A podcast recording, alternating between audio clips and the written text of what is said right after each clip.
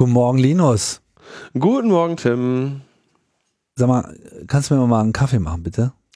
Das tut mir leid, Tim, aber das geht nicht. Ich bin ein Teekessel.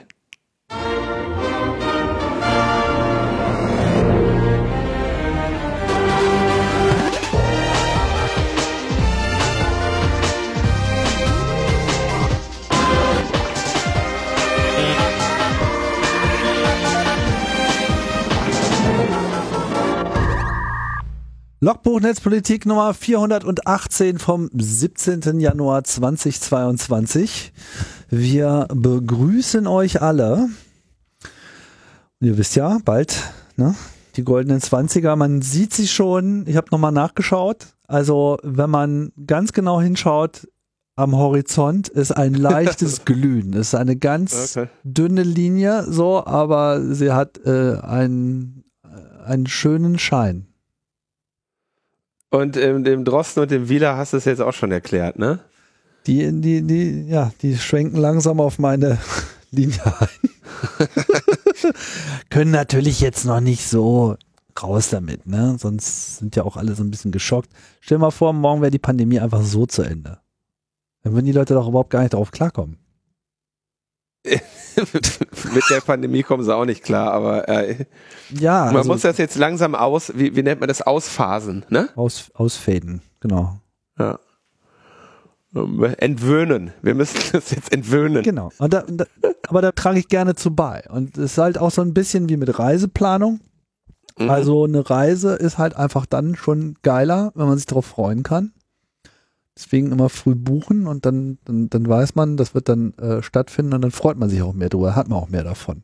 Also wenn man sich jetzt schon auf das Pandemieende auch freut, dann ist mhm. das auch noch geiler als sonst schon. Ja, und es ist, also man hat ja auch jetzt schon was davon. Man ist ja jetzt auch nicht so, als müsste man den Leuten jetzt, die Leute daran erinnern, so, äh, vergesst nicht, euch auf das Ende der Pandemie zu freuen. da bin ich mir bei manchen Leuten Stimmt. nicht so sicher. Kommt alles. Aber erstmal äh, kommt was anderes, nämlich nochmal ein Blick in die Vergangenheit, nämlich in die Vergangenheit des Internets. Ich habe äh, äh, hab heute übrigens, äh, weiß nicht, hast du den Tweet gesehen? Ich habe mal meinen meinen ältesten Post, der noch im Netz zu finden ist, äh, rausgesucht. Nee, habe ich nicht. Was ist das? Das ist eine Usenet-Message, die ich geschrieben habe in news.config. So. Hat wahrscheinlich irgendwas mit den goldenen 20ern zu tun, oder? da habe ich mir schon das erste Mal Gedanken darüber gemacht. nee, da war ich noch so einem Alter, wo so das Jahr 2000 echt weit weg war. Und zwar ist es 33 Jahre her tatsächlich. Äh, Dezember, ich glaube 12. Dezember 88.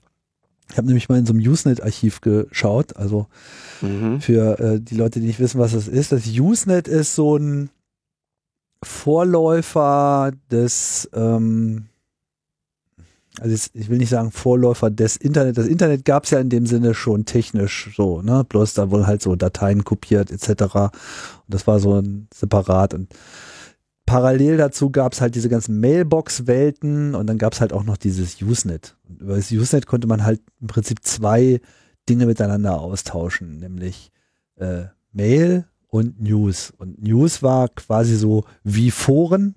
Ne? Es gibt also Newsgroups, die so ein hierarchisches Namensschema im Titel äh, hatten zum Beispiel gab es de.org.ccc, wo das ganze CCC-Gewusel schon damals äh, sich äh, abgetreten hat sozusagen. Ähm, so, also deutsche Gruppen und dann der ganze Technikkram und dann halt auch noch ein paar Meta-Gruppen, wo es dann sozusagen um, die, um das Netzwerk selber ging. Und einem von denen habe ich irgendwie gepostet, weil mein Rechnername, den ich mir gewählt hatte, Impuls hieß äh, meine Maschine damals, da gab es noch eine im, im Netz. Die hatte den gleichen Namen, irgendwo in Kalifornien. Oh. Und das führte dann zu äh, Konflikten, weil es halt damals diese ganzen hierarchischen Domains noch überhaupt nicht gab. Auch nicht für, für E-Mail. Naja, und dann habe ich da halt irgendwie was zu äh, geschrieben. Und das war vor 33 Jahren. So, da habe ich so das erste Mal meinen Finger in diese Suppe reingehalten und damals waren irgendwie alle noch lieb zueinander, weitgehend. Das hat sich dann schnell geändert. Hast du das mit dem geklärt? Mit dem Bill? Ich also ich meine, offensichtlich hast du ja dem Medium nicht vertraut, weil du hast deine Adresse nochmal drunter geschrieben. Damals war das so. Da hat man, verstehst du, also man kann sich ja nicht vorstellen, wie klein das war damals. Das war, verstehst du, jenseits Und- und jeglicher du hieß-. Und du hieß doch nicht Tim Pritlaff, sondern Gin Tonic. Ja, das war so ein Spitzname, der äh, nicht lang gehalten hat, weil als, als Leute angefangen haben, mich wirklich so zu nennen, dachte ich mir so, nee, ist eigentlich nichts für mich. Ist auch schwierig in der Kneipe, wenn du irgendwie immer die Frage nach Gin Tonic gerufen wird und äh, Ja, das, Ja. äh, bei mir haben Nicknames noch nie so richtig verfangen. Naja, aber schön ist halt so dieses, äh, siehst ja dann auch in diesem Post, dieses, ähm, der sogenannte Bang Path. Ja, also wenn man mir quasi eine Mail schreiben wollte, dann musste man den kompletten Pfad angeben, wo die Mail denn dann letztlich lang soll, damit sie auf meinem Computer landet, weil es diese Add-Notation einfach noch nicht gab. Ja, das heißt, du musstest halt irgendwie wissen, wie kommst du von deinem Rechner zu einem Rechner, der heißt UUNet, was so ein zentraler Knoten in diesem Usenet war. Und dann du es dann Ausrufezeichen Unido, das ist die Universität Dortmund, das war quasi das Einfallstor für Deutschland. Äh, dann äh, Bang Focus, das war so eine, so eine Firma in äh, Hannover, wo ich damals war, wo Leute, die was von Computern und Netz verstanden, arbeiteten. Und dann gab es da einen Computer, der hieß Focus 63. Und da war ich der User Gin Tonic. Und wenn man mir halt eine Mail schreiben wollte, dann musste man dieses ganze Konvolut angeben. Das waren noch Zeiten. Ich sag dir, die Leute wissen ja gar nicht, wie gut sie es heutzutage haben. wie gut es ihnen geht mit ihren E-Mails. So sieht's aus. Auf jeden Fall hatte ich damals viele Probleme, irgendwie bouncende Nachrichten, die irgendwie die ganze Zeit über den Teich gingen und viel Kosten erzeugten bei den Leuten, die sie hin und her schickten, irgendwie in den Griff zu kriegen. Das war schon alles ein bisschen wild. Naja, gut, auf jeden Fall, das habe ich so gemacht und ähm, warum erwähne ich das? Weil einfach es immer wieder schön ist, mal so ein bisschen in dieser Internethistorie zu blättern, wie anders die Dinge da waren. Und Jetzt müssen wir natürlich auf die 418 Aber mit kommen. anders meinst du, dass sich, dass sich jetzt gar keiner geflamed hat danach? Oder, oder was meinst du ist Nee. jetzt anders? Heutzutage. also das mit der Flamerei, das ging dann auch bald los. Also so in den Wollte gerade 90ern. sagen, das, In den 90er war das dann schon drin. Aber ich würde sagen, so in den, in den äh, Ende der 80er Jahre war das alles noch, äh, war das alles noch ganz anständig. Da wollten sich alle noch gegenseitig helfen. Und äh, so in den 90ern ging das dann so langsam, ging das dann so langsam kaputt und man schrie sich an und alle wollten Recht behalten und waren äh, unflätig und dann kam halt sowas wie die Netiquette auf, so nach dem Motto, hm, wir könnten doch mal probieren, dass wir alle, alle lieb zueinander sind, was haltet ihr denn davon? Und, und alle so, ja, Scheiß nee. Kommen wir nicht so. aber das ist 12.12.88, das ist vor dem Mauerfall. Ja. Genau. Also irgendwie, ich Ja, glaube, st- stimmt, du hast ja sogar die Adresse noch mit West Germany angegeben, klar. Natürlich, muss ja. genau, mit vierstelliger Postleitzahl, alles. Total, Jo, ey, total jo, jo. authentisch so, ne? Stimmt, Aber, ey. aber ich war, ich war dabei. War jetzt keine große Leistung, aber es war auf jeden Fall schön, dieses ganze Netz langsam so äh, wachsen zu sehen. Naja, Mhm. worauf wollte ich jetzt eigentlich zu sprechen kommen? Auf Genau. unseren Statuscode 418. Mhm. Es ist ja, äh, wir haben das hier schon mehrfach, äh, glaube ich, erwähnt, so das ganze Netz hat sich ja in den Anfangstagen und im Prinzip auch heute noch über so offene Standards definiert, die man in den sogenannten RFC-Dokumenten zusammenschreibt. Das heißt Request for Comment und das ist im Prinzip, man veröffentlicht so ein, so ein mehrseitiges Textdokument, was so eine einheitliche Formatierung zu haben hat und dann äh, veröffentlicht man damit quasi so einen Protokollentwurf. Tatsächlich sind die dann eigentlich auch damit schon mehr oder weniger fertig. Äh, wenn man das dann später mal überarbeitet, dann gibt's dann ein neues RFC, die kriegen dann so Nummerierung. Und es hat sich dann relativ bald auch so ein bisschen der Spaß eingestellt, dass man so am 1. April eines Jahres immer so ein RFC raushaut, was irgendwie nicht ganz so ernst gemeint ist. Und so war es dann halt auch äh, zehn Jahre nach meinem Post, am 1. April 1998, wurde das RFC 2324 veröffentlicht mit dem Titel Hypertext Coffee Pot Control Protokoll HTCPCP 1.0. Und das war in gewisser Hinsicht sehr ähm, visionär, weil es eigentlich schon in seiner Beschreibung äh, so ein bisschen diese, diese Vision des Internet of Things vorweggenommen hat. Etwas, woran damals überhaupt auch nicht nur im Ansatz zu denken war. Ja, also, also allein schon der Gedanke, dass jede Kaffeemaschine irgendwie ihre eigene IP-Adresse hat, das, das, das hat schon irgendwie äh, für Erheiterung gesorgt. aber Warum sollte man das tun? ja, aber tatsächlich steht dann hier in dieser Beschreibung auch drin irgendwie the demand for ubiquitous appliance connectivity that is causing the consumption of the IPv4 address space.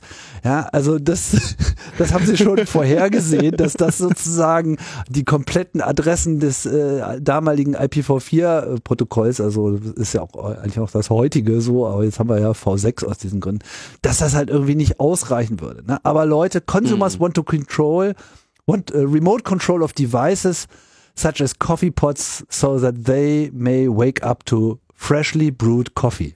Of course, coffee mhm. to be prepared at a precise time after the completion of dinner preparations. Also diese ganze Vision, die wir jetzt gerade haben mit diesem Smart Home und so, die steckt da irgendwie eigentlich äh, drin und nimmt es halt das HTTP-Protokoll so ein bisschen äh, auf die Schippe und sagt, ja, wir bauen da jetzt einfach nochmal das äh, Coffee Pot Control Protokoll mit drauf und haben es dann schön äh, spezifiziert mit entsprechenden äh, Kommandos. Da wurde also dann HTTP um so zwei Methoden ergänzt, nämlich erstmal um die Methode Brew, die du an deine Kaffeemaschine äh, schickst, damit sie dann immer ordentlich äh, brüht und du kannst dann in den Parametern genau sagen, was du denn gerne äh, gebrüht haben möchtest, also welche Art, so Espresso etc. Mhm. Und dann äh, sehr lustig. Und dann gibt's noch die When-Methode.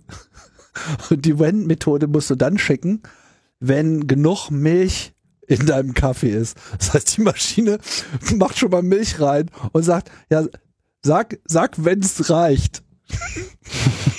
und dann muss say when, when it's enough. Und dann sagst du, when, in dem Moment. Das ist so lustig. Auf jeden Fall gibt's dann zwei Statuscodes und mit dem einen seid ihr ja alle schon vertraut, nämlich 406 not acceptable, der ist hier definiert. Das ist, wenn irgendwie die Parameter nicht stimmen. Oder äh, wenn man, ähm, das war dann eine spätere Ergänzung, äh, wenn, wenn es sich dabei nicht um eine Kaffeemaschine handelt, sondern um einen Teekessel, der gar keinen Kaffee machen kann, dann gibt's halt den HTTP-Fehlercode 418, I'm a Teapot. Any attempt to brew coffee with a peapod should result in the error code 418. Ja, das ist halt lustig. Später wurde es dann noch ergänzt mit dem RFC 7168, the Hypertext Coffee Pod Control Protocol for T Efflux Appliances. Das sind halt die, die dann noch die T-Extension haben und so. Und dann kann man halt auch damit noch Tee machen. Also sowas gab es irgendwie immer. Das war dann irgendwie April 2014. Und ähm, viele äh, witzig gemeinte Sachen haben es ja dann aber auch tatsächlich so in die Welt äh, geschafft. So zum Beispiel gab es ja auch mal dann diese vielleicht, also eigentlich schon ein bisschen ernst gemeinte, aber dann immer so mit ein bisschen so höhö begleiteten Standard des sogenannten PEC DHCP, was die Verteilung von IP-Adressen über Wäscheklammern ist. Was wir tatsächlich auf dem ersten Camp auch wirklich zum Einsatz gebracht haben. Ja? Also weil DHCP-Server, also so diese äh, Systeme, die halt den Rechnern die Adressen mitteilen, die sie denn zu verwenden haben in einem Netzwerk, wenn sie sich da anmelden, die haben halt damals noch nicht so richtig gut funktioniert. Und dann war es einfach definitiv besser, den Leuten so eine Wäscheklammer zu geben, eine IP-Adresse draufzuschreiben, die sie sich hinten an ihr Ethernet-Kabel ranklemmen, damit man irgendwie äh, weiß, welche Adresse die zu verwenden haben. Auch zum Debugging wunderbar. Naja, das ist so der Internet-Humor. Vielleicht könnt ihr was damit anfangen. Ich fand es auf jeden Fall lustig. Auf jeden Fall. Es ist eine äh, schön, vor allem, äh, was da vorhergesehen wurde und ich traue mich jetzt gar nicht zu fragen, aber es hat doch bestimmt auch schon mal jemand ähm, dann auch inzwischen tatsächlich in eine IoT-Kaffeemaschine umgesetzt, dieses Protokoll, oder? Äh, hat bestimmt irgendeiner umgesetzt, habe ich aber jetzt nicht so verfolgt. Okay. Und damit können wir zu Feedback kommen. würde ich sagen. Ja, wir haben nämlich äh, einen Kommentar von Olsen. Olsen beschwert sich, dass wir nicht darauf hingewiesen haben, dass alles ist eins aus den, außer der Null jetzt als DVD erhältlich ist. Da bin ich verwundert. Haben wir das echt vergessen? Ich glaube ja. Mann, ey. Gibt's doch nicht. So sind wir. Long Covid hier. Also hm. wir machen, ähm, also der Film, alles ist eins außer der Null, den wir ja hier mehrmals auch äh, behandelt haben, über dessen Premiere wir ja hier, glaube ich, auch äh, gesprochen haben, der sich mit dem Gründer oder einem der Gründer, dem zentralen Gründer, wenn man so will, des Chaos Computer Clubs auseinandersetzt, mit Wow Holland. Ähm, ist ja äh, erstmal der Pandemie zum Opfer gefallen, dann wurde er zum 20. Todestag von Wow Holland kam der nämlich, glaube ich, in die Kinos dann, ne? Mhm. Und ähm, jetzt sind sechs Monate um und deswegen kann man ihn jetzt auch auf ein DVD kaufen. Äh, kriegt man überall, aber mein Vorschlag wäre, kauft ihn doch direkt bei dem bei uns verlinkten Verleih. Das ist für die quasi die, die beste Option, ja. Ähm, und das ist der Verleih, äh, hat auch noch ganz, hat noch andere coole Filme, zum Beispiel äh, Wildes Herz, ja, dieser, die Doku über ähm, hier Monchi, den Sänger von Feine Sahne Fischfilet, Film, den ich immer sehen wollte und noch nicht gesehen habe, ähm, weil es natürlich auch als Doku äh, den Film war sehr ein großer Erfolg, aber ne, ein Doku-Erfolg im, im Kino ist immer noch nicht besonders äh, riesig, ne? Von Charlie Hübner. Und genau. Ähm, alles ist eins außer der Null, kann man dort kaufen. Wir ja alle drin vor, ne? Nee, also du kommst, kommst du so, ja klar, also nicht, nicht als direkter Protagonist, aber Ausschnitte von dir kommen ja vor, ne? Ja. Genau, äh, in den Hauptrollen war Holland Peter Glaser, Steffen Verneri, Andi Müller-Magun. Ähm, am Ende äh, komme ich auch noch ganz kurz drin vor. Tim kommt drin vor, ne, CCC. Viel CCC-Geschichte, viel aber auch nicht. Und dann haben sich jetzt viele beschwert, dass der Film nicht auf DVD er erhältlich wäre.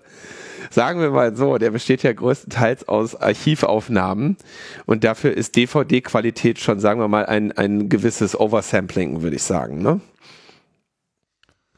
Ja, also ich meine, man, man, man, kann auch erwähnen, es gibt auch auf den Streaming-Plattformen den zu leihen und zu Kann kaufen. man auch machen, ja. Ja, also gibt es bei Amazon Prime, gibt es bei äh, Apple TV und wahrscheinlich noch irgendwas, was ich jetzt nicht gecheckt habe. Äh, am Ende macht das alles Geld. Du weißt ja, die Leute haben irgendwie nicht mehr so viele DVD-Player. Ja, aber der Blu-ray-Player, da kannst du das ja auch reintun. Das ist ja nicht wie ein CD-Player, wo du kein Vinyl mehr reintun kannst, Kinder. Blu-ray-Player, für den du die Intel SGX äh, Enclosure brauchst, die äh, äh Intel Warum beschweren die Leute sich denn, dass sie in dem, also ich, ich meine, okay, ich habe jetzt, äh, ich, ich habe hier ein äh, altes ThinkPad, da ist so ein optisches Laufwerk. Ich weiß nicht, ob ich da eine DVD reintun kann, aber ich glaube schon. Und ähm, man kauft sowas ja not, nicht notwendigerweise, um es zu gucken, sondern auch um es anfassen zu können. Und das ist halt eine richtig schöne Plastikhülle mit einem Blatt Papier drin. Äh, das, äh, da hat man das Original. ja, aber genau. Also wenn, dann ist die Empfehlung wenn man das kaufen möchte, wäre unsere Empfehlung direkt beim Verleih und ansonsten hat Tim hier Apple Link oder sowas. Alles ist eins, außer der Null. Wärmste Empfehlung und bei uns ja hier mehrfach besprochen. Insofern danke, Olsen, dass du aufmerksam aufgepasst hast, dass wir es nicht, ähm, dass wir es vergessen haben, nochmal zu bewerben. Ärgert mich ein bisschen. Hm. Haben wir ja jetzt gemacht. Haben wir jetzt gemacht. Läuft ja nicht weg. Mm. Dann haben wir noch einen äh, Kommentar zum Thema äh, Impfpasskontrolle von Ralf. Lieber Linus und Tim, es fühlt sich, also lieber Linus und Tim. es fühlt sich seit Oktober so an, dass zunehmend die Kopfpass-Check verwendet wird und häufig sogar mit dem Ausweis verglichen wird. Die Display-Scroller werden weniger und ja, Ralf, die mit dem eingebauten QR-Code im Auge auch. Es ist etwas schade, dass die neue 2G Plus-Regel nicht unterstützt wird. Auch weil es nicht geplant ist, dieses Feature in der Kopfpass-Check einzuführen, schmeißen wir gefühlt den Erfolg weg und kommen zu den Display-Scrollern zurück. Gut, die Impfzertifikate sind eine europäische Lösung.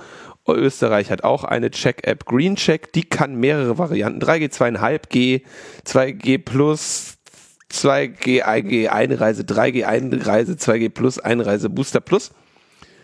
Aber merkst du was? Kein 5G. Da 5G wird. Das ist doch was nicht in Ordnung. Diese funktioniert auch super schlecht. Deren 2G Plus entspricht nicht 2G Plus PCR-Test, also nicht gleich. ja. Wie war noch gleich der Name der Person, die das vollständig verstanden hat? äh, ja, also.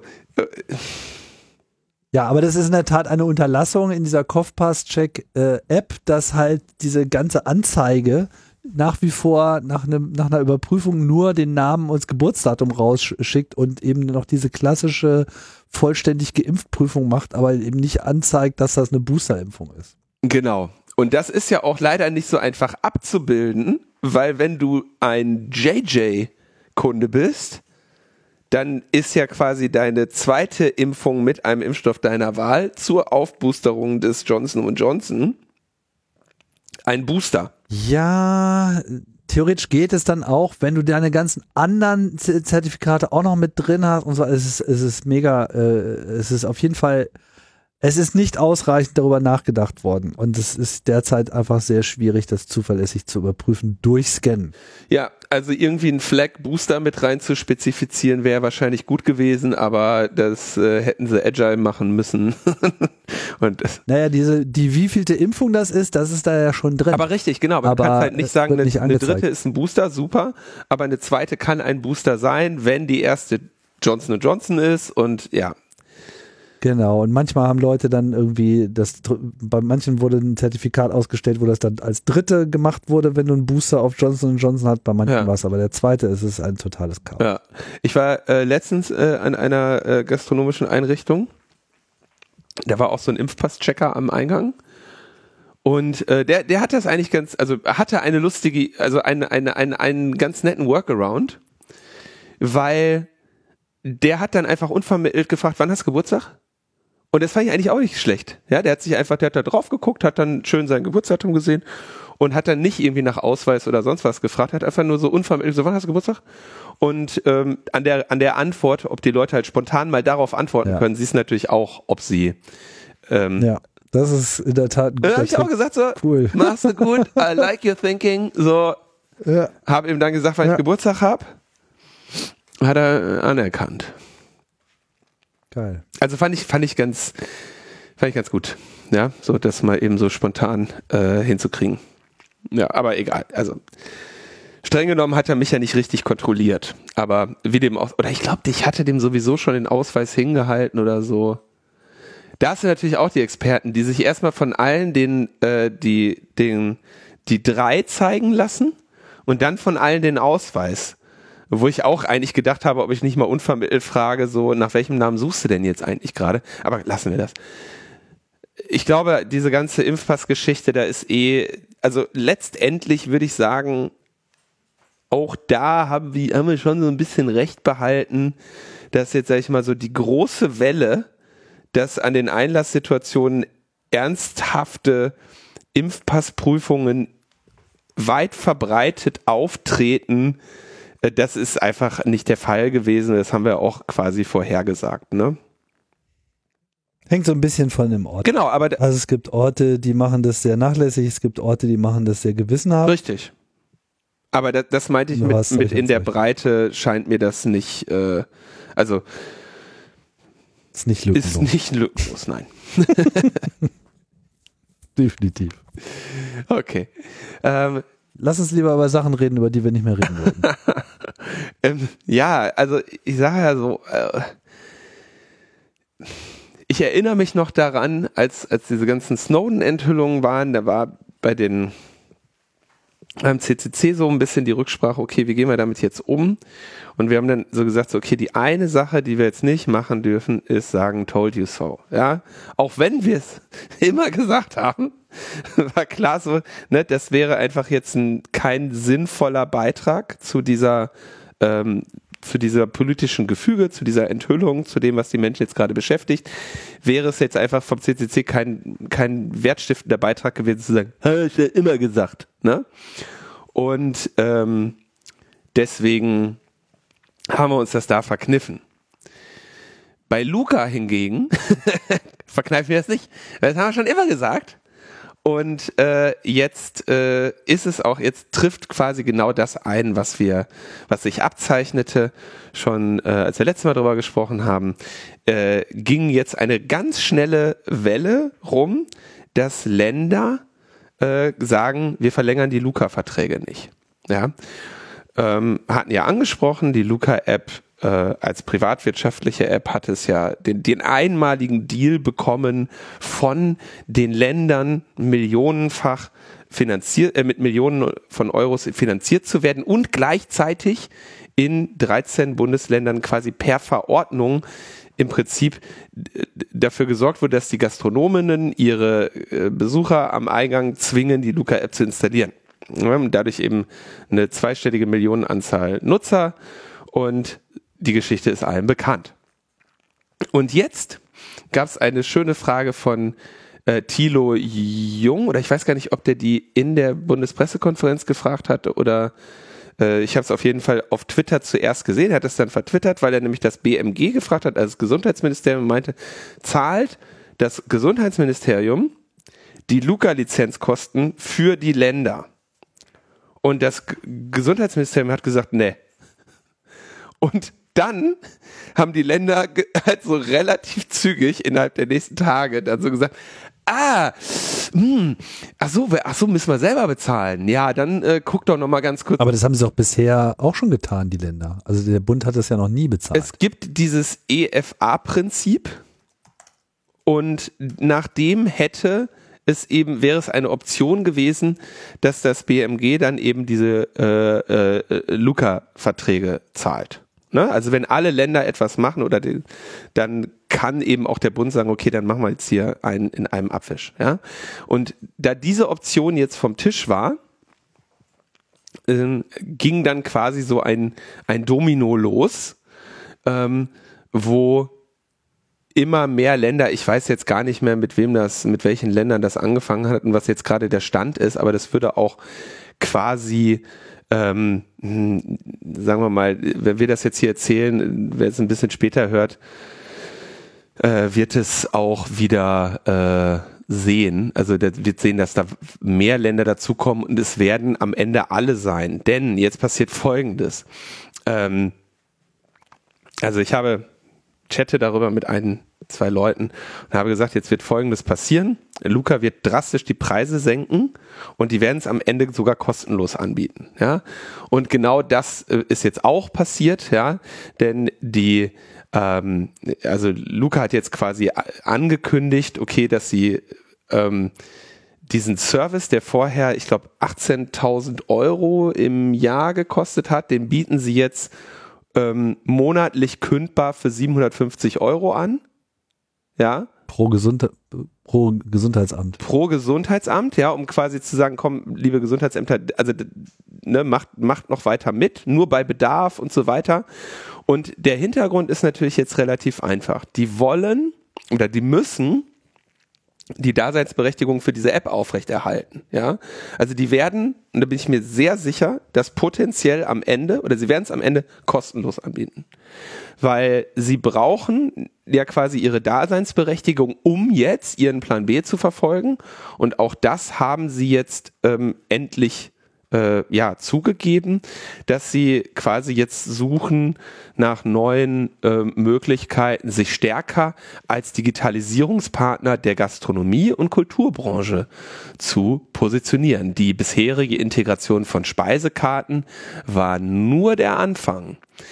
Und das war natürlich das, was sie vor, äh, vor fast einem Jahr, als der CCC die Bundesnotbremse forderte, immer äh, äh, geleugnet haben, obwohl wir ja die internen Präsentationen kannten, in denen von vielfältigen Businessmöglichkeiten schon die Rede war. Ja, das hatten sie ja quasi aus ihren öffentlichen Präsentationen herausgenommen und ähm, es gab einmal so ein paar, die zu uns geleakt sind. Ähm, und es gab auch auf Frag den Staat dann, glaube ich, eine Präsentation, in der diese, ähm, diese Pläne, die damals schon bestanden, eben auch glasklar dokumentiert waren. Naja, und das machen sie jetzt auch. Ähm, Netzpolitik.org titelt dazu, Luca-App will endemisch werden. Ich habe dann auch direkt angemahnt, dass sie äh, uns ihre, unsere Titel hier nicht klauen sollen. Das haben sie von uns. Haben sie behauptet, wüssten sie nicht. Ich, habe ich gesagt, Unwissenheit schützt vor Strafe nicht.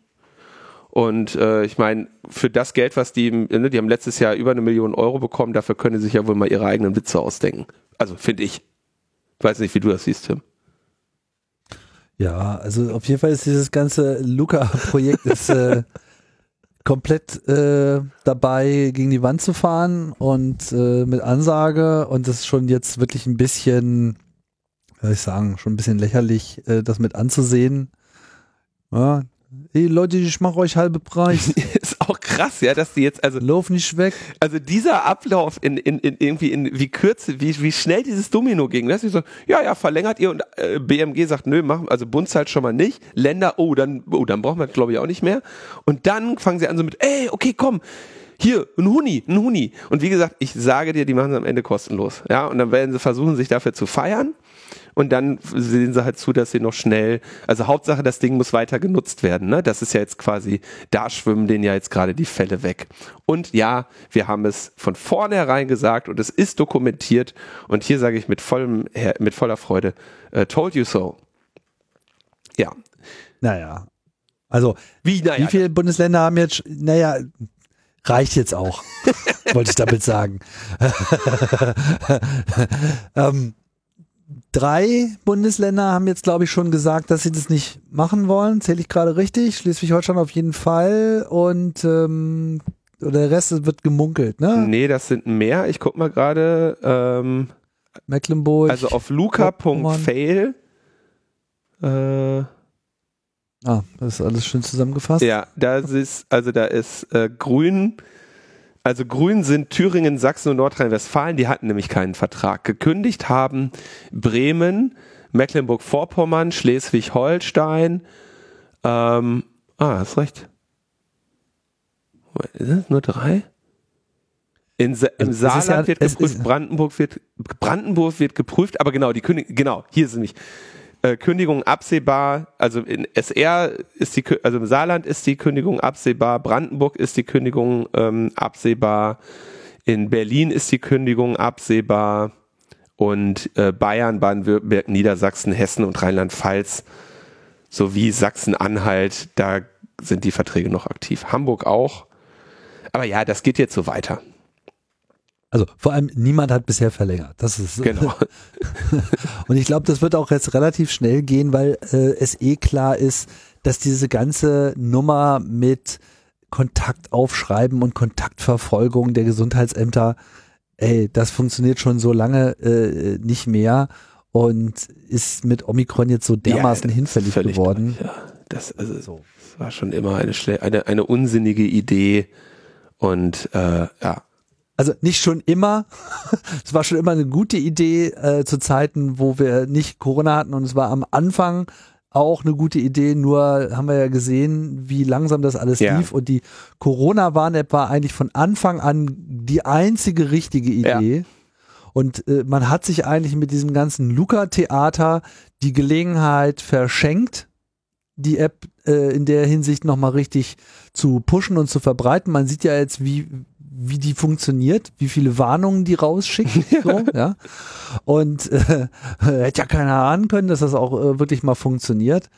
Naja, und jetzt wäre es einfach politisch überhaupt nicht zu halten, äh, das noch zu verlängern. Ich denke, das wird sich jetzt rumsprechen. Jetzt muckeln sie alle noch ein bisschen rum. Bis Ende Februar haben sie Zeit, äh, Nein zu sagen und das werden sie sicherlich auch. Machen. Ich glaube, Das einzige Ding ist, dass die wahrscheinlich alle jetzt gerade mit Omikron zu Hause sitzen und wahrscheinlich deswegen in die Abo-Falle tappen. Das wäre das Einzige, was ich mir jetzt noch vorstellen könnte, wie irgendjemand da noch. Installiert euch mal Abo-Alarm und dann geht das schon. Ja, aber es ist erstaunlich, also äh, wenn man sich anschaut, ne, dass man wirklich schon, also von vornherein haben wir gesagt, hier, die werden das nachher auf anderen Wegen monetarisieren und jetzt leiten sie es halt auch ein. Haben sie die ganze Zeit geleugnet und jetzt geht es auf einmal ganz rucki zucki. Naja, haben wir recht gehabt. Wie, wie immer. okay, kommen wir zu interessanteren Themen. Genau, weil äh, man sieht ja, ne, also äh, so im Bereich der Telekommunikation braucht der Bund ähm, immer noch so ein bisschen Nachhilfe. Ne? Gibt es durchaus Dienstleistungsbedarf. Sehr gute Überleitung. Ja, und äh, jetzt müssen wir eine, eine Story erzählen, die sich in den letzten Wochen abgespielt hat, die, die irgendwie noch nicht so richtig zu Ende ist. Man weiß auch noch nicht so ganz genau, was dabei rauskommt, aber es ist auf jeden Fall sehr lustig. Lilith Wittmann, wir hatten sie ja schon ein paar Mal äh, erwähnt, die ist ja derzeit sehr, sehr umtriebig dabei, äh, alle so ein bisschen zu, zu, zu ärgern mit ihren Aktivitäten. Und sie baut schon seit längerem ein äh, Tool, um mal so äh, an diesem Traum der maschinenlesbaren Regierung weiterzuarbeiten. Abteilung, wir wollen jetzt mal wissen, woraus unser Staat eigentlich so besteht. Äh, sie hat sich halt sehr darüber beklagt, dass es keine ordentlich maschinenlesbare Struktur aller Behörden und Zusammenhänge und zuständigen Personen gibt. Ich meine, es gibt so diese ganzen Organigramme, die dann immer veröffentlicht werden, so hier ein PDF, da ein PNG und äh, dann kann man sich das alles von Hand zusammensuchen. Aber wie wir ja wissen, äh, man braucht sowas in maschinenlesbarer Form, damit man das dann halt auch mal strategisch abklappern kann und dass man einfach diese Informationen zum Beispiel in Apps ja auch äh, schnell mal eben zur Verfügung stellen kann, wenn man passende Ansprechpartner, passende Behörden sucht, äh, Adressen, Telefonnummern, Kontakte, alles mögliche, E-Mail-Adressen, Webseiten. Also baut sie an diesem Tool und liest so alles aus, was irgendwie da ist. Das heißt, sie sucht quasi nach Daten, wo dieser Staat ordentlich beschrieben ist und hat auch das eine oder andere gefunden und bringt das jetzt in so eine neue Struktur. Und dabei äh, fiel ihr dann eine, ja, eine Behörde oder ein, ja, ein Teil des Staates auf, der da aufgeführt wird unter dem schönen Titel Bundesservice Telekommunikation. Hatte sie noch nie von gehört, äh, wir auch nicht.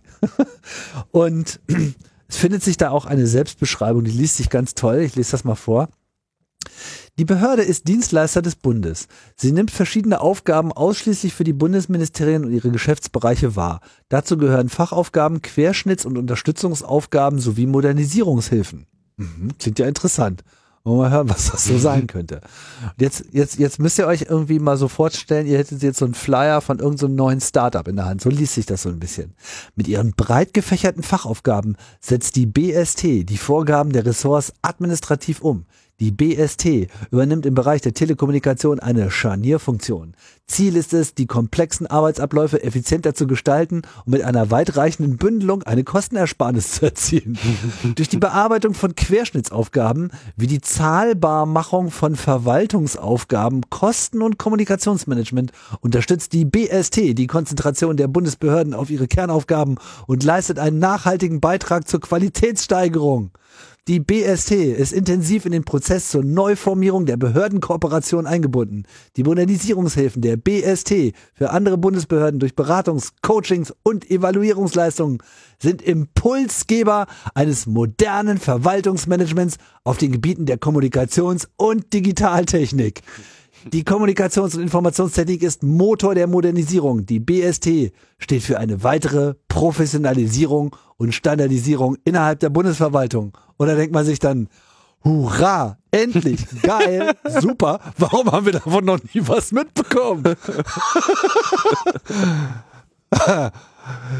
Nicht, dass hier irgendjemand konkret wird, was die jetzt eigentlich wirklich machen. Naja, auf jeden Fall hat sie sich da sehr drüber gewundert. Und ähm, tatsächlich wird diese, ähm, diese ja, Behörde die, so ja hier die Selbstbeschreibung, dass sich hier um eine Behörde handelt. Mhm. Äh, dieser Dienstleister wird auch auf service.bund.de oder beziehungsweise wurde auf service.bund.de auch aufgeführt mit einer Adresse in Berlin.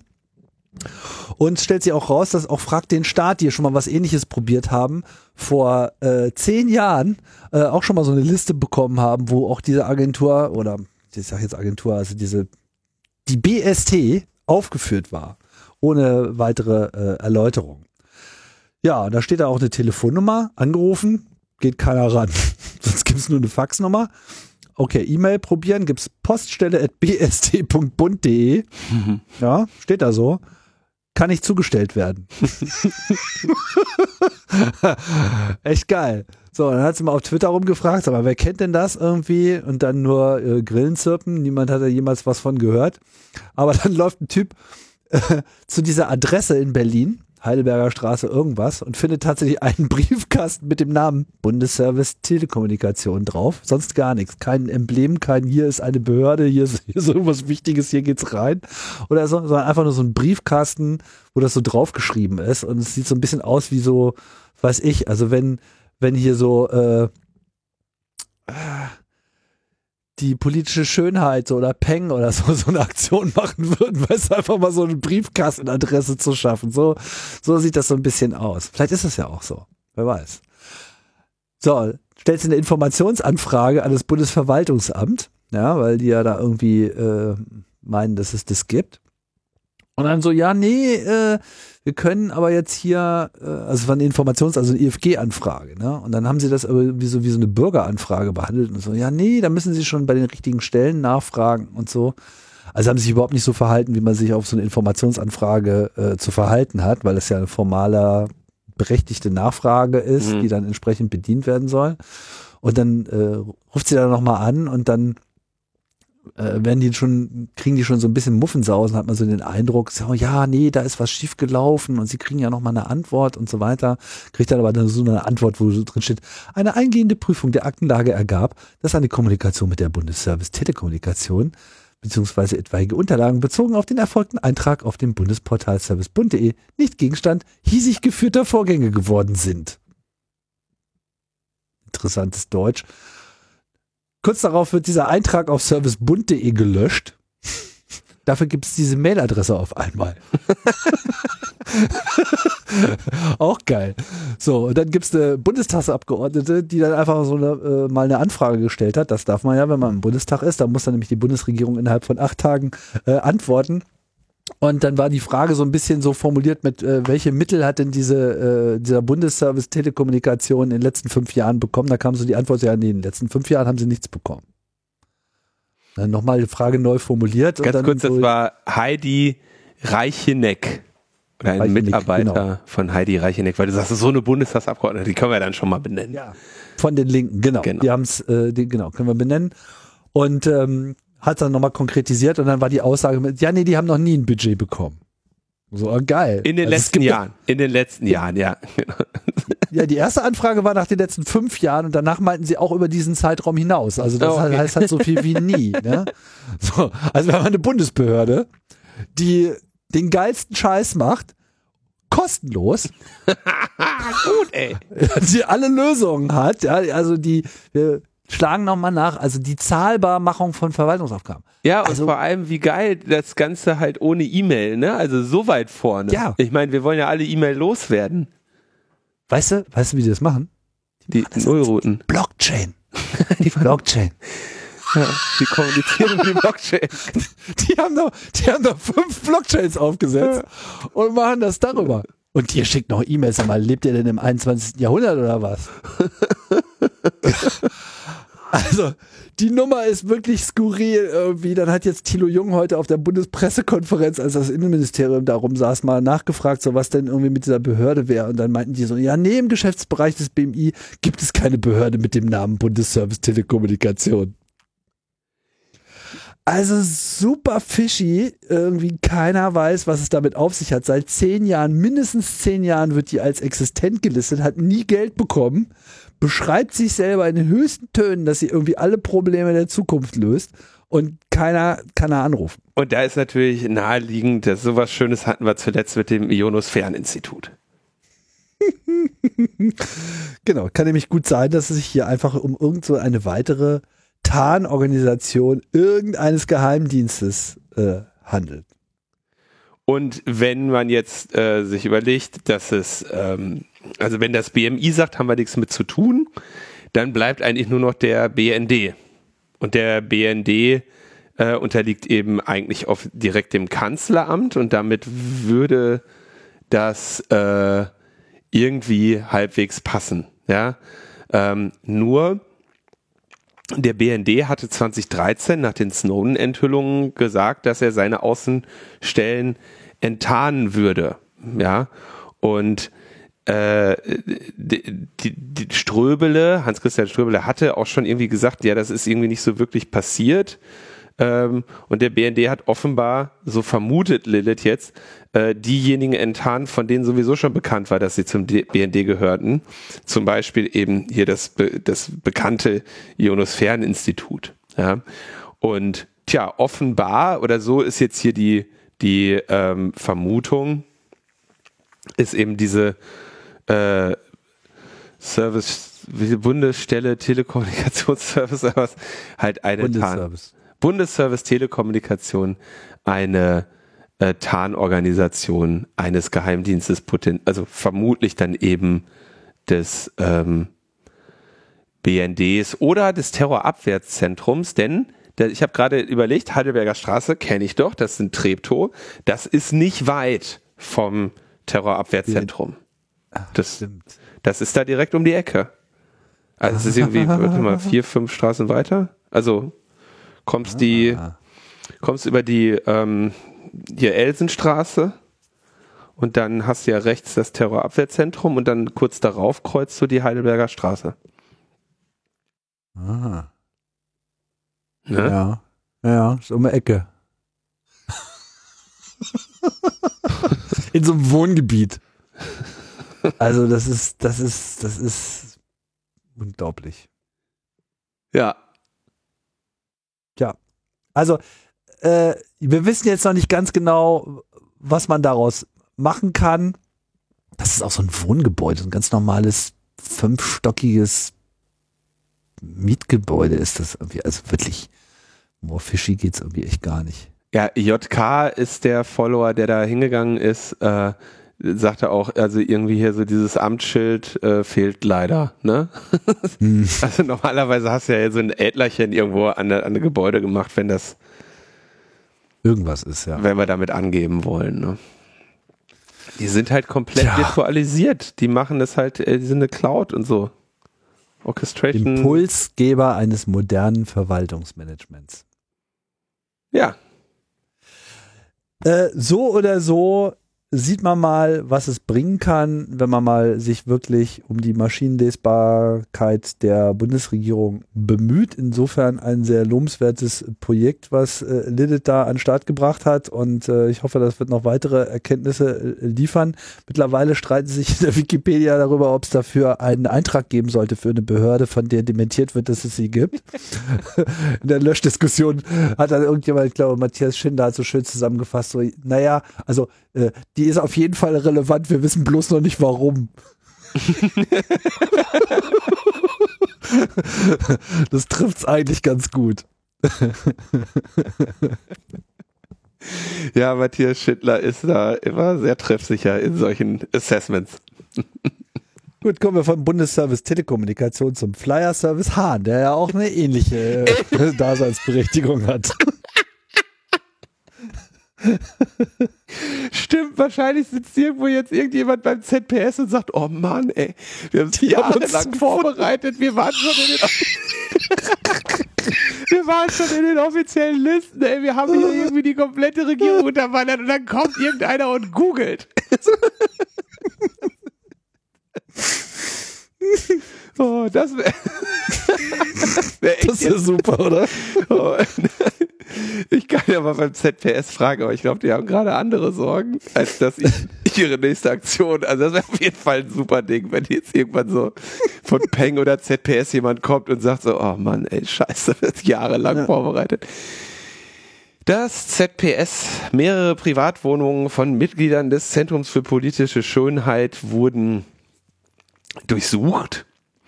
Und zwar äh, im Rahmen von potenziellen Strafermittlungen. Äh, wir haben ja hier über die Aktion des Flyer Service Hahn berichtet. Der Flyer Service Hahn hat äh, von, wurde von vielen Kreisverbänden der AfD beauftragt, deren Flyer zu verteilen, was üblicherweise in Parteien die äh, Parteisoldaten machen. Aber ähm, in der AfD wollte man halt lieber den Flyer-Service Hahn beauftragen, das zu tun, weil man unter den eigenen Leuten jetzt niemanden motivieren konnte.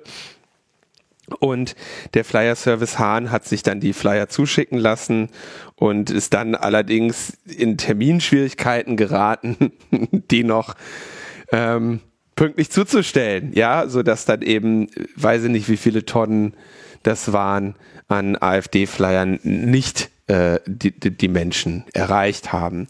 Die haben dann übrigens die im weiteren Verlauf ja nochmal ausgestellt. Da konnte man ja da drin baden und so, ne? Konntest du das alles angucken. Und dann haben sie die ähm, in so einer Papiervernichtungs-Recycling-Anlage quasi schreddern lassen. Und daraus wird dann so ein, ähm, ja, wie so Füllmaterial für Kartons. Mhm. Ähm, und ich habe tatsächlich auch, habe ich auch getwittert, ähm, eine solche, quasi diese geschredderten Flyer, eine Handvoll davon in so einem, äh, ja, wie nennt man das, Einmachglas be äh, geschenkt bekommen zu Weihnachten äh, wo dann noch so ein Aufkleber drauf ist, wir wünschen alles Gute Flyer Service Hahn. der, der Link ist in den Show Notes, kannst du dir mal anschauen. Das war mein Weihnachtsgeschenk vom Zentrum für politische Schönheit. Natürlich ein äh, Kunstwerk von, äh, also davon ein NFT, Tim, ne? Meinst du, was der bringt auf, auf, auf, auf, auf, auf, auf, auf der Blockchain? Uh, da geht noch was. Äh, genau, also das, das, da haben diese AfD-Flyer ihre Bestimmung gefunden. Und ähm, Genau. Jetzt, äh, wir haben ja, als wir von dieser Aktion berichtet haben, äh, darüber gesprochen, dass quasi die Frage ist, wird jetzt die AfD ähm, ein Strafverfahren daraus anstrengen? Und ist das klug oder ist das dumm? Ja, oder ist das einfach für beide Seiten ähm, vielleicht potenziell von, von Vorteil für ihre Botschaft, wenn die AfD das tut? Und das war ja, ist ja im Prinzip eine spannende Frage. Ne? Also die AfD könnte dann halt quasi so Trump-Style irgendwie so eine ähm, Legende von der gestohlenen Wahl aufrechterhalten, was sie sicherlich interessiert. Äh, das Zentrum für politische Schönheit äh, kriegt jedes Mal wieder Aufmerksamkeit. Ähm, und es sieht wohl danach aus, ähm, dass die AfD das getan hat.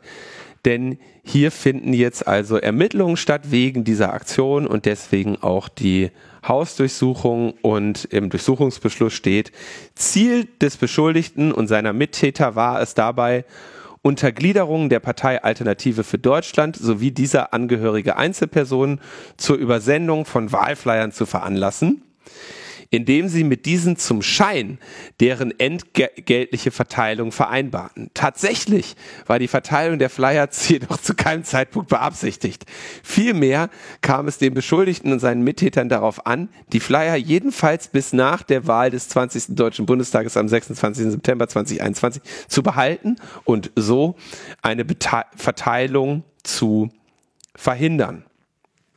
Und ich hatte ja spekuliert, in der Sendung, dass man das nicht darf, dass das verboten sein könnte. Was? Meinst du?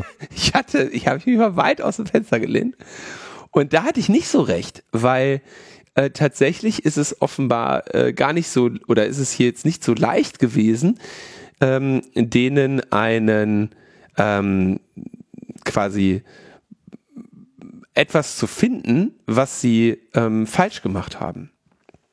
Und der Paragraph, der ihnen äh, hier vorgeworfen wird, ist der Paragraph 269 StGB, Fälschung beweiserheblicher Daten. Wer zur Täuschung im Rechtsverkehr beweiserhebliche Daten so speichert oder verändert, dass bei ihrer Wahrnehmung eine unechte oder verfälschte Urkunde vorliegen würde oder derart gespeicherte oder veränderte Daten gebraucht, wird mit Freiheitsstrafe bis zu fünf Jahren oder mit Geldstrafe bestraft. Versuche ist strafbar und so weiter. Und jetzt fragst du dich, was ist das für ein komischer äh, Paragraph? Wann ist der denn erfüllt? Und der kommt beispielsweise bei Phishing-Straftaten zum Tragen. Also quasi, die werden jetzt äh, oder sollen verfolgt werden mit den gleichen rechtlichen Paragraphen, die beim Phishing ähm, zum Tragen kämen. Ähm, tatsächlich rechnen, rechnet niemand dem äh, tatsächlichen Verfahren eine, äh, einen Erfolg aus. Äh, die Anwälte des ZPS sagen, das wirkt vorgeschoben. Die Vorwürfe reichen vermutlich nicht mal für eine Klageerhebung. Ähm, es geht hier eigentlich um einen politischen Skandal, die wollten die halt durchsuchen. Wir rufen die gesamte Zivilgesellschaft dazu auf, diesen Angriff auf die Kunstfreiheit abzuwehren. Und äh, Stefan Pelzer vom Zentrum für politische Schönheit sagte, äh, hier ist ein, kann halt einfach auch nur ein Vorwand sein. Mit diesem Verfahren kann der Staatsschutz unsere Strukturen durchleuchten und gleichzeitig versuchen, uns einzuschüchtern. Die Pol Ermittlungen sind politisch motiviert, beruhen auf völlig fadenscheinigen Begründungen. Statt endlich gegen Rechtsextremisten durchzugreifen, bricht die Berliner Polizei offensichtlich mit Rückendeckung des neuen Senats in unsere Wohnungen ein. Wir werten die Durchsuchung als Angriff auf das Grundrecht auf Kunstfreiheit. Dann wurden ihnen noch 47 Feuerzeuge weggenommen. also mit Flyer Service Hahn drauf. Ja, die mit ah. Flyer Service Hahn bedruckt sind. Und das ist natürlich auch also äh, bei der Beschlagnahme wurde ihnen quasi schon in Aussicht gestellt, dass sie die nicht wiederkriegen wegen Gefährdung. Mit anderen Worten, wer, und ich habe es nicht gemacht, als es die damals zu kaufen gab, habe ich gedacht, ach, Feuerzeug, bin nicht Raucher, was soll ich mit Feuerzeug? Ich habe ein Cappy gekauft, ne? Und ähm, ja, jetzt sind es die Feuerzeuge, die halt äh, auf dem Kunstmarkt. Mm. Mm. Ah, ja, also das ZPS sieht es ähm, äh, halbwegs mit Humor, aber natürlich trotzdem muss man sich dagegen wehren, weil also es ist natürlich hier ein bisschen also denen wurden Computer weggenommen, Telefone weggenommen. Ne? Also man, man lacht dann immer so über Hausdurchsuchungen, aber Hausdurchsuchungen willst du nicht. Nervt, deine Computer und alles, was die mitnehmen, ist Ewigkeiten weg. Und ähm, kannst du also ja, in den Fällen dann halt neu kaufen. Ne? Und das ist äh, alles nicht, ähm, nicht, nicht schön. Ja, nee. also so sehr wir da jetzt irgendwie ein bisschen drüber scherzen und das ZPS natürlich auch, sagen wir mal, aus einem aus einem Holz geschnitzt ist, was äh, äh, eine gewisse Resilienz gegen so etwas hat und jetzt ne, vielleicht ausreichend juristische Unterstützung, ist das trotzdem, ne, sind solche Dinger, Dinge immer ewig nervend, die beschäftigen dich, die beschäftigen die Anwälte und ja, das ist ein äh, Problem. Da gucken wir mal, wie das ausgeht. Ansonsten, genau, nur äh, um hinterzugehen, also es ist die Strafanzeige der AfD und äh, die, äh, das ZPS kritisiert. Das Gericht scheint dem Durchsuchungsbeschluss schlichtweg die Strafanzeige der AfD ohne weitere Ermittlungstätigkeit oder rechtliche Abwägung oder Prüfung zugrunde gelegt zu haben. Ja. Ja, also genau, man kann natürlich das ZPS mit Spenden unterstützen. Die werden jetzt Kosten haben und ich denke, äh, um hier diese, ähm, ja, den, den bei solchen Sachen muss man natürlich dann eben die Stärke auch zeigen, die Kunstfreiheit verteidigen, diese Aktion verteidigen, damit auch weiterhin Leute halt den Mut zu solchen Aktionen aufbringen. Ne? Ja, auf jeden Fall. 72 Tonnen waren das. also ich finde es bemerkenswert, dass sie, ähm, dass sie jetzt wirklich da über diese Urkunden, also es ist ja so Urkundendelikt, ne, dieser, dieser Paragraph. Ja, ja, es ist, ähm, also Verstehe vor allem, ich gesagt gar nicht. Na, vermutlich, also mein, mein, ich verstehe es jetzt auch nicht so ganz, aber meine Vermutung ist, dass sie, ähm,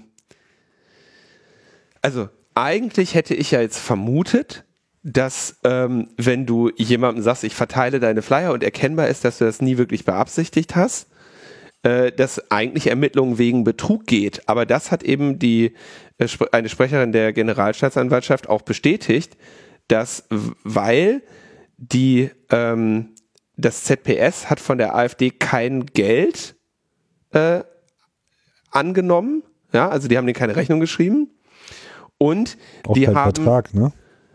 Geschlossen. ob, die, ob es ein Vertrag war oder nicht, kann man, glaube ich, drüber streiten. Aber Ja, hier, okay. die, also sie haben kein Geld von denen genommen. Sie haben denen sogar auch angeboten, die Flyer zurückzugeben.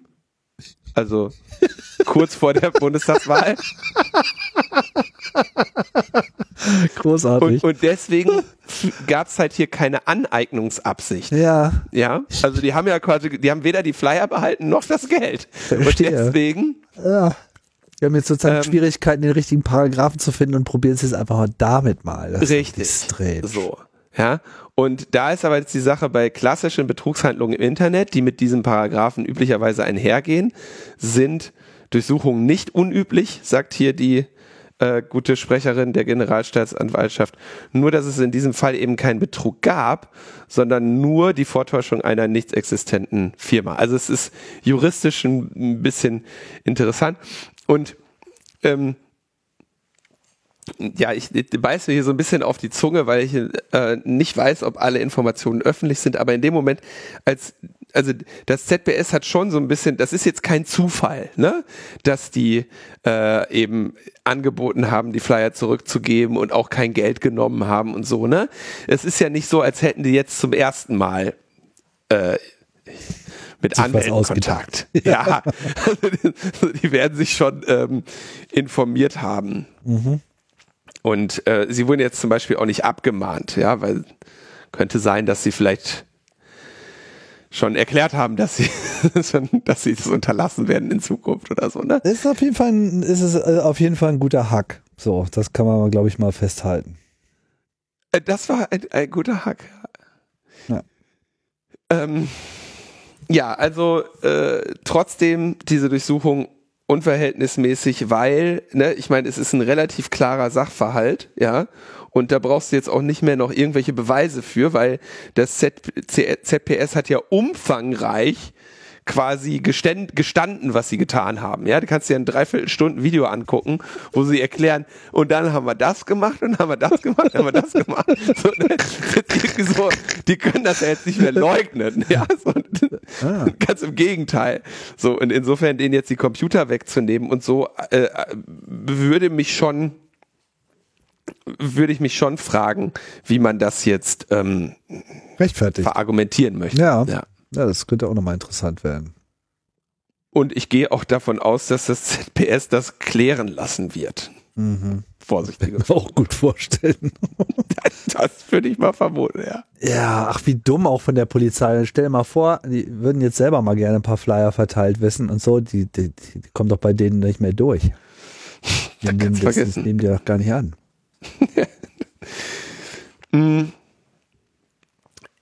Scheint auch, äh, aber das ist natürlich bei Durchsuchungen äh, immer so, ähm, nicht notwendigerweise hast du dann da, also sage ich mal, sind die Polizistinnen oder Polizisten, die da vor Ort sind, der Ansicht, dass das, was sie da gerade tun, äh, zielführend oder sinnvoll ist. Ne? Also das äh, kann man jetzt, sage ich mal so. Naja, ist halt angeordnet. Die müssen halt, äh, Klar, also ich meine, die ausführenden Polizisten betrifft das jetzt nicht, sondern die anordnende Ebene. So, ja, die, muss das anordnende weg. Ebene muss sich da schon mal irgendwie an Kopf packen. Andererseits, äh, sage ich mal, kann ich mir schon vorstellen, dass jetzt, sag ich mal, die Generalstaatsanwältin oder wer auch immer das jetzt da am Ende dann eingeleitet hat, sich auch gefragt hat, na ja, wenn jetzt hier der Verdacht im Raume steht, ähm, dass ne, eine politische Partei hier geschädigt wurde oder sowas, dann will ich mir ja nicht vorwerfen lassen, ich hätte nicht alles versucht, um den Sachverhalt aufzuklären. Ja. Also, die, durch, die Wohnung ist ja sowieso in einem durchsuchungsbereiten Zustand vorzuhalten und ähm, insofern so.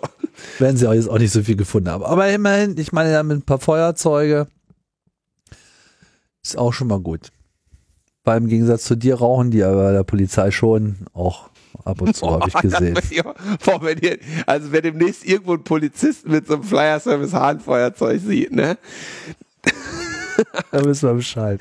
Wie, wie sich damit sein Joint anmacht. Also da würde ich dann schon mal nachfragen, wo das denn alles herkommt.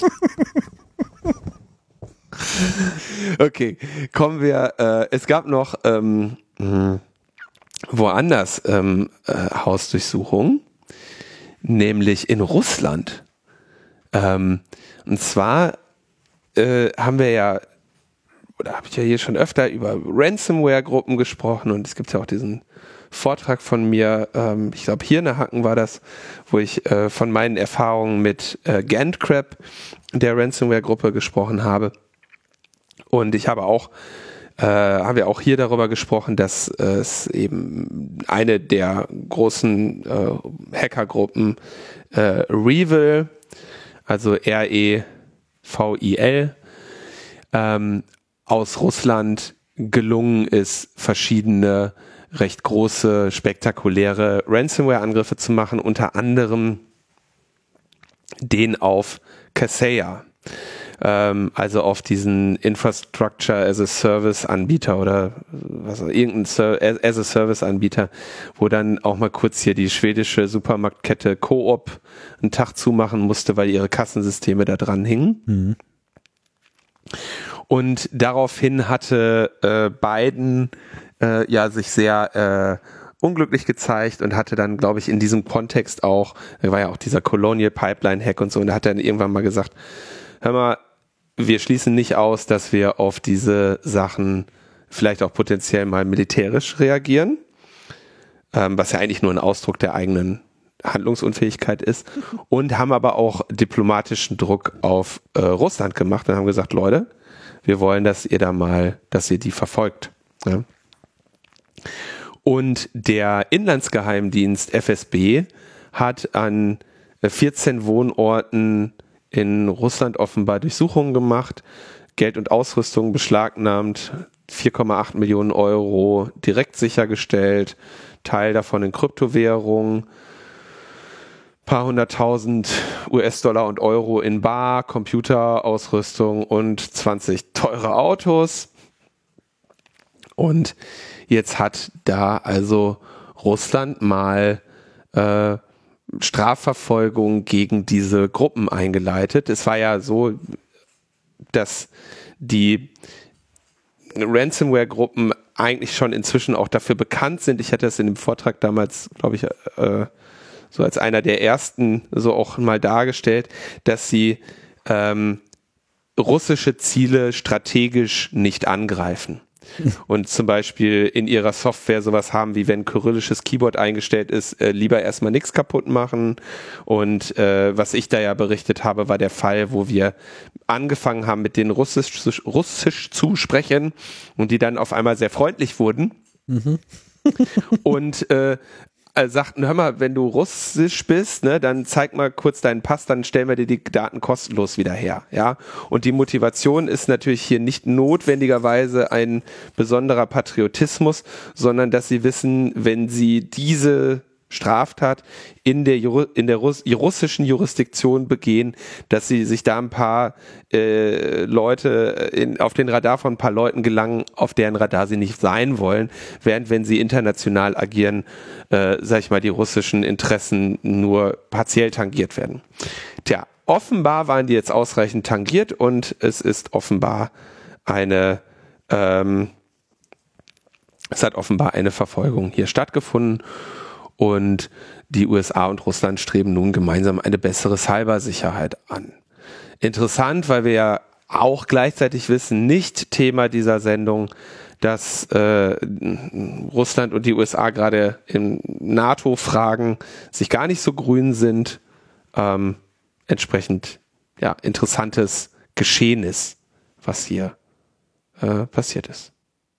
Ja, also zeigt zumindest, dass auch Russland jetzt da nicht unbedingt, ähm, also wenn das jetzt auch wirklich diese Gruppe war und das alles so stimmt, weiß ich nicht ganz genau, wie zuverlässig jetzt diese Berichte sind, aber gehen wir mal davon aus, dann äh, zeigt das, dass das jetzt auch durchaus auch innerhalb Russlands kein Kavaliersdelikt ist, sondern dass sie sich Ja. wahrscheinlich auch nicht unbedingt von allen haben, unbedingt haben immer den Personalausweis zeigen lassen, beziehungsweise es auch genauso gut bedeuten kann, dass sie halt äh, auch genug von äh, außen bekommen, das mittlerweile als Problem angesehen haben. Oder dass sie irgendwie ein bisschen über die Stränge geschlagen haben, irgendwas hops genommen haben, was nicht gepasst hat, etc.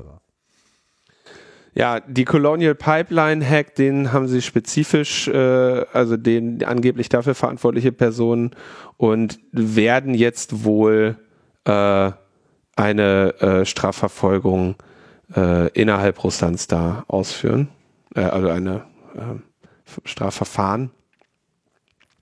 Interessante Entwicklung, war jetzt nicht, hätte ich jetzt nicht unbedingt mitgerechnet. Gut, da kann man sich natürlich jetzt alle erdenklichen Verschwörungstheorien dazu äh, ausdenken, so bis hin zu äh, lass uns mal ein paar Leute einsammeln, dann machen wir hier mal einen Prozess, dann haben wir was, haben wir was getan. So, Ja. um, um den Druck an der anderen Stelle wieder ein bisschen abzulassen, kann ja alles nicht bewerten. Äh, sowas gab's schon, äh, also es ist alles durchaus vorstellbar. Keine Ahnung, ob das jetzt hier so ist, wenn wir sehen. Oder vielleicht auch nicht. wir, wir werden sehen. Also es ist auf jeden Fall, hat mich jetzt ein bisschen überrascht. ja. So, und dann gibt es äh, noch ein äh, äh, erstaunliches äh, juristisches Vorgehen oder ein ehrlich gesagt nicht so erstaunliches juristisches Vorgehen.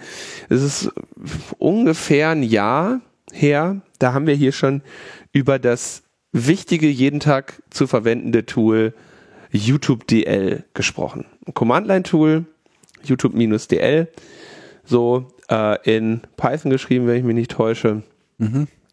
Ähm, was unter anderem YouTube-Videos runterladen kann, aber auch bei vielen anderen äh, Webseiten, die so Medien-Content äh, bereitstellen und nicht, nicht unmittelbar einen Download-Button anbieten, aber auch bei denen, die einen Download-Button anbieten, ähm, einfach mal kurz das einfach macht und eine schöne Mediendatei auf den ins, ins Arbeitsverzeichnis legt. Ja. Gehostet auf GitHub und ungefähr vor einem Jahr hatte die Recording Industry Association of America ähm, einen, ähm, was war das denn? Welch, nach welchem CFAA? Ich weiß nicht mehr genau. Die hatten auf jeden Fall dafür gesorgt, dass dieser Quelltext von GitHub verschwindet. Kurzfristig. GitHub hat dem erstmal stattgegeben, dann geprüft und hat gesagt, nee, Arschlecken und hat den, äh, hat den Quelltext wieder hochgestellt. In diesem Kontext hatten wir hier auch darüber gesprochen. Gleichzeitig hatten dann die deutschen Ableger von Sony Entertainment, Warner Music und äh, Universal Music eine Abmahnung an Uberspace geschrieben. Das ist quasi der Website-Hoster. Also der Code ist auf GitHub, aber YouTube.dl hat auch eine Webseite und die liegt bei Uberspace. Ja?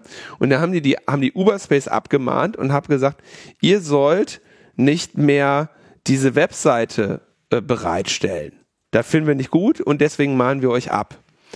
Dem hat äh, Uberspace nicht ähm, entsprochen und dann haben die quasi gleichlautend mit dem Abmahntext eine äh, Klage eingereicht. Und ähm, diese Klage ähm, haben sie natürlich da, wo sie hingehört, ans welches Landgericht macht man Urheberrechtsklagen, Tim? Landgericht Hamburg. Richtig. Seit Jahren stets zu Diensten und ähm, das Landgericht ähm, Hamburg hat jetzt halt äh, dann gesagt, ja, okay, das äh, verhandeln wir. Ja, dieses Thema verhandeln wir jetzt. Und jetzt ist die Frage, was, auf welcher Basis eigentlich? Ja, also es gibt YouTube.dl, ist ein Skript, lädt YouTube-Videos runter. Ähm, was ist, ist das überhaupt ähm, verboten oder nicht?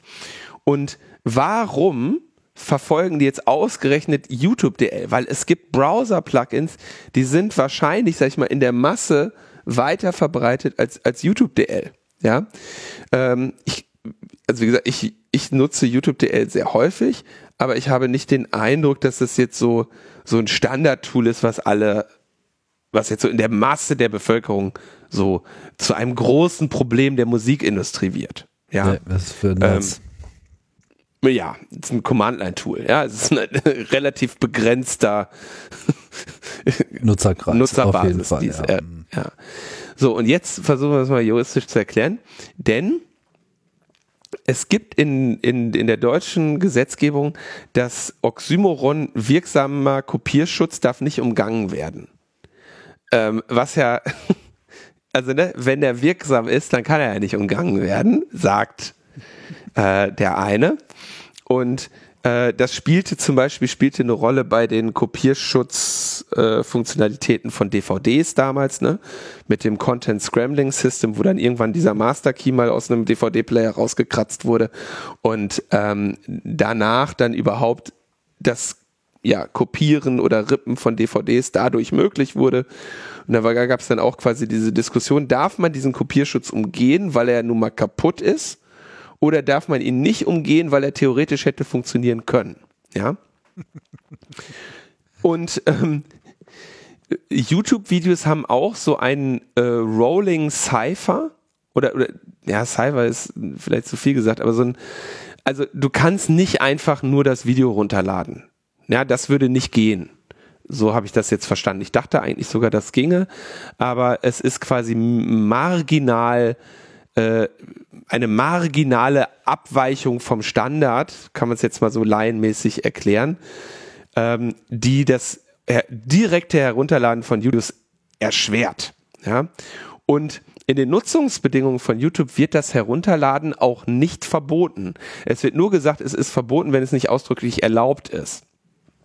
Und ähm, spezifisch sagen sie sogar, indem du dein Originalvideo mit einer Creative Commons Lizenz versiehst, was ja eine Option ist, die du bei YouTube auswählen kannst, erlaubst du der gesamten YouTube Community, es wieder zu verwenden und zu bearbeiten. Und um das wieder zu verwenden und zu bearbeiten, müssen sie es natürlich runterladen und dann in ihr iMovie oder womit auch immer die arbeiten, äh, da reinzaubern, um es irgendwie zu verändern. Ja, ist ja klar, du kannst ja, also dafür musst du es ja einmal herunterladen. Ja. Also es ist offenbar von YouTube nicht intendiert als Kopierschutz. Ja. Der äh, Chef von Uberspace sagt, äh, hat ein sehr schönes Zitat auch dazu. Wenn man auf Google YouTube Download googelt, und YouTube gehört ja nun mal Google, ist ähm, als erstes äh, also eines von den ersten äh, Suchergebnissen eine extra Infobox mit dem Wikipedia-Eintrag von YouTube.dl. Also quasi Google featured nochmal spezifisch nicht nur das Suchergebnis, sondern hat nochmal eine Infobox und sagt, guck mal hier, das ist das Tool zum Downloaden von unserem Kontext. Und dazu sagt er, wenn YouTube doch so sehr daran gelegen ist, Downloads zu unterbinden, könnte zumindest Google als Eigner ja schon mal dafür sorgen, nicht selbst prominent auf das vermutlich verbreitete Download-Tool hinzuweisen. Hat er einen Punkt. Ja? Und die Frage ist eben jetzt, oder der Verdacht ist, dass sie und den Verdacht halte ich nicht für unwahrscheinlich, gezielt sich diesen spezifischen Fall rausgesucht haben und gezielt dieses Tool, weil sie damit ein weiteres Grundsatzurteil in Sachen Umgehen von Anführungszeichen wirksamen Kopierschutz ähm, sich erhoffen. Hm. Ja. Ähm, also es ist nicht klar, also es ist nicht klar, dass dieses Tool verboten ist. Und ähm, es kann aber sehr gut sein, dass sie in Hamburg versuchen, eben ähm, ein Grundsatzurteil zu erreichen, denn Uberspace wäre ja erstmal eigentlich durch das Provider-Privileg geschützt. Sind nicht unmittelbar dafür haftbar, was da bereitgestellt wird. Zumal sie ja sogar den Code nicht selber haben, sondern der auf YouTube ist. Also es ist äh, eine äh, interessante Angelegenheit und man darf ja in diesem Kontext auch nicht vergessen, dass ähm, dieser gesamte Themenbereich Musik auf YouTube uns schon immer beschäftigt. Ne?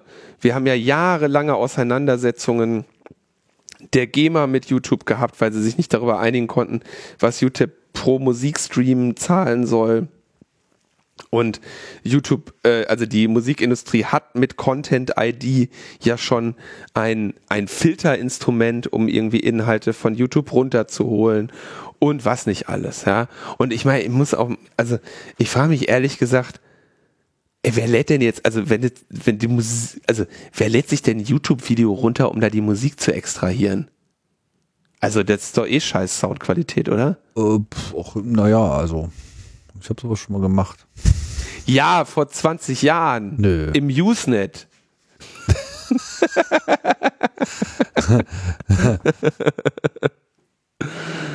ja, also da muss man jetzt wieder aufpassen, weil in genau solchen, also ich denke, dass es hier, wie gesagt, mit der These bin ich auch nicht alleine, dass es hier eher ein Grundsatzurteil angestrebt, angestrebt wird, dass mit diesen, äh, diese, mit diesen DRM also nicht funktionale DRM-Verschlüsselung irgendwie per Gesetz dann als wirksam definieren oder per Lesung, per Lesen des Gesetzes. Mir ist das irgendwie, äh, das ist irgendwie ein bisschen komisch. Zumal gerade YouTube DL gibt es unzählige Alternativen. Ne? Wie gesagt, das, ich glaube eigentlich, dass so Browser-Plugins, Video-Downloader oder sowas äh, am Ende verbreiteter sind und da haben sie sich offenbar nicht so für interessiert. Ja, und es gibt auch tausend Forks und Varianten davon. Ich empfehle übrigens allen äh, mal äh, äh YT-DLP, noch etwas kryptischer auszuprobieren. Mhm. Das ist mhm. so ein Fork, der funktioniert sogar noch ein bisschen besser als YouTube DL. Ach, was? Ja. Und wofür Weil, steht das P? Pro? Weiß ich nicht, keine Ahnung. Das ist irgendwie kryptische Nerd-Logik, die ich nicht weiter hinterfrage. Auf jeden Fall funktioniert das Tool im Prinzip genauso. Aber neulich äh, waren die Downloads mit YouTube äh, DL doch sehr langsam. Irgendwie sind die da irgend, über irgendeine Blockade von YouTube gestoßen. So, mhm. dass sie nur noch in, in Echtzeit runterladen konnten. Ich weiß nicht, ob das noch so ist, aber mit äh, DLP geht es auf jeden Fall fix. Hm, okay. Weißt du, was mir nicht aufgefallen ist? Also ich hatte das auch letztens, dass ich so ein YouTube-DL laufen hatte und der war irgendwie langsam. Mhm. Und dann, also habe ich hier von, vom Laptop laufen lassen. Und dann bin ich auf einen Server von mir gegangen und dann ging der auf einmal schnell. Was mich dann auch irgendwie wunderte, wer denn da meine YouTube-Dateiübertragung shaped. Weil also ich habe nicht richtig rausgefunden, woran es lag. Ich dachte schon, YouTube hätte jetzt generell ähm, ja. nur noch irgendwie in Abspielgeschwindigkeit oder so, aber dem scheint nicht so zu sein. Okay, also das klingt mir jetzt so ein bisschen äh, nach, nach Spekulation, dass man jetzt mit YT-DLP auch schneller runterlädt. Sie bewerben jetzt erstmal nur, sie hätten additional features and fixes. Naja, nicht nicht, dass sie sagen, sie seien schneller, sondern YouTube DL war aus Gründen, die ich nicht benennen kann, okay. auf einmal in Streaming-Geschwindigkeit sozusagen. In einer in, Situation in deines Lebens war es mal langsam. Nein, nein, es war ab einem bestimmten Tag bei allen Dateien, mit denen ich es gemacht habe, immer langsam. Also als Aha. ich hatte erst vermutet, dass YouTube irgendwas geändert hat und irgendwie diesen Client erkennt oder generell nur noch in Realtime rauswirft. Könnten sie ja theoretisch okay. auch machen, dass sie die Daten nicht schneller liefern, als man braucht, um sie in Echtzeit anzuzeigen, wobei das bestimmt tausend Probleme mit Caching und Optimierung und hast nicht gesehen nach sich gezogen hätte. Nur dann bin ich eben auf das äh, YT-DLP äh, gestoßen und hab's parallel vom selben Rechner aus auf dieselbe mhm. URL drauf geworfen und da ging es dann halt äh, fix. Frag mich warum, keine Ahnung, das wissen bestimmt irgendwelche Hörerinnen von uns äh, besser. Äh, freue mich auf eure Kommentare und falls ihr dasselbe Problem hattet, habe ich euch jetzt das äh, habe ich euch jetzt vielleicht die Lösung für eure Probleme geliefert. Dafür hört ihr diesen Podcast. YTDLP is a YouTube DL fork based on the now inactive YouTube DLC. So sieht es nämlich aus. Ja, ja, es ist ein Rattenloch, in das man da reinklettern kann. Okay, aber äh, genau, also diese Tools sind gut und ähm, diese Musikindustrie nicht. Unsere äh, Solidarität mit allen YouTube-Dezentral-Hostern. So. So, dann hat der Thomas uns noch eine Stellenausschreibung äh, mit reingeworfen in die Shownotes, der Thomas Lohninger von Epicenter Works, regelmäßig hier zu Gast. Und zwar haben die ausgeschrieben IT-System-Administratorin und Programmiererin männlich-weiblich divers. Ähm, die haben, Epicenter Works gibt's ja seit mehreren Jahren, ähm, haben ja, grundsätzlich äh, Dienstort in Wien, aber Remote und Teleworking sind möglich. Ich meine, ne, als Admin musst du ja, also. wahrscheinlich eh übers Internet an deine Server ähm, und haben da ein paar, haben so die Softwarekomponenten, die sie da beschäftigen, mal aufgelistet und ähm, sie suchen ja eine erfahrene Person, die das möglichst zeitnah ähm, übernimmt. Ich glaube aber auch aus dem persönlichen Gespräch mit Thomas, dass sie jetzt nicht notwendigerweise unbedingt eine festangestellte Person jetzt suchen. Also da steht, sie, also sie suchen, sie bieten eine Festanstellung an. Ja, sie sind aber, glaube ich, auch durchaus ähm, äh, bereit, vielleicht äh, oder äh, mit Dienstleistervertrag, selbstständiger Anstellung oder sonstigen äh, zu arbeiten. Hauptsache die äh, Scheiße äh, läuft. Ja, ja, also kannst du dir vorstellen. Ne? Denke, das ist so von der, von dem, was ich von der Infrastruktur sehe, sagen wir mal so. Wenn du das festangestellt machst, hast du auf jeden Fall genug Zeit, noch andere Dinge zu machen neben deiner Festanstellung. Wenn du das ähm, einmal ordentlich hochziehst und wenn du es, äh, wenn du es selbstständig machst, äh, ja, hast du, hast du gut was zu tun eine Zeit lang und ja. Also könnt ihr euch ja mal anschauen, wer sich da angesprochen fühlt, wer Freelance sowas macht oder zum Beispiel auch sagt, keine Ahnung, ich bin als äh, Sys-Admin ähm, Freelancerin unterwegs, ich äh, könnte mir vorstellen, das für die zu machen, ist ja auch eine NGO, vielleicht möchte ich da ein bisschen zu günstigeren Kursen für die arbeiten, um das mal ordentlich hochzuziehen oder so, bietet sich da eine äh, Gelegenheit, ist äh, verlinkt. Genau, bitte melde dich. Jo. Ich hoffe, das habe ich jetzt alles richtig wiedergegeben, glaube ich aber schon. So, damit sind wir am Ende der Sendung. Ja. Kurz und knapp. Goldene 20er kommen immer näher läuft. Ja. Wir haben aber nichts zu sagen, Leute. Insofern wünsche ich euch eine schöne, äh, erfolgreiche Woche und ähm, lasst euch nicht ärgern und äh, wir hören uns. Bis dahin, ciao, ciao. Tschüss.